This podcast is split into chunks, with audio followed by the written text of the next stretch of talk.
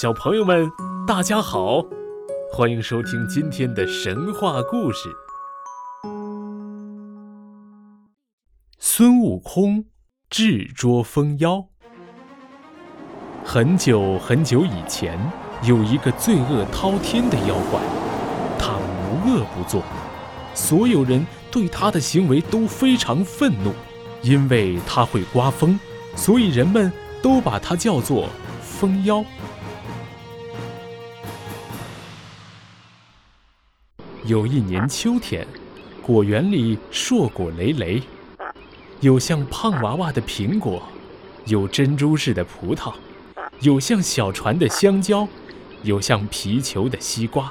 果农们正忙碌地采摘着水果，喜出望外，脸上绽开了美丽的笑容。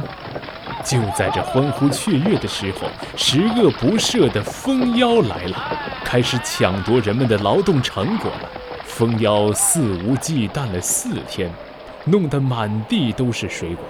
这时被千里眼看见了，他迅速禀报玉帝：“玉皇大帝，人间来了一只蜂妖，请您派兵将它降服。”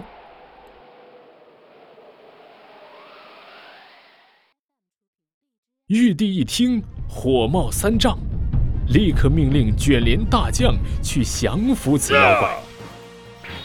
卷帘大将来到了人间，他和蜂妖苦战了三天三夜，也不能取胜，只有跑回去向玉皇大帝告急。玉皇大帝一听，怒发冲冠，说道：“看来只有让齐天大圣去捉拿这只蜂妖了。”孙悟空神通广大，一个筋斗云就到了人间。他找到蜂妖后，就大吼一声：“妖怪，你真是胆大包天！就让你尝尝我的厉害！”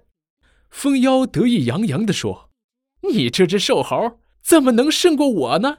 孙悟空一听，勃然大怒，举起金箍棒，用力地向蜂妖打去。蜂妖躲开了攻击，就这样大战了五百回合，依然不分胜负。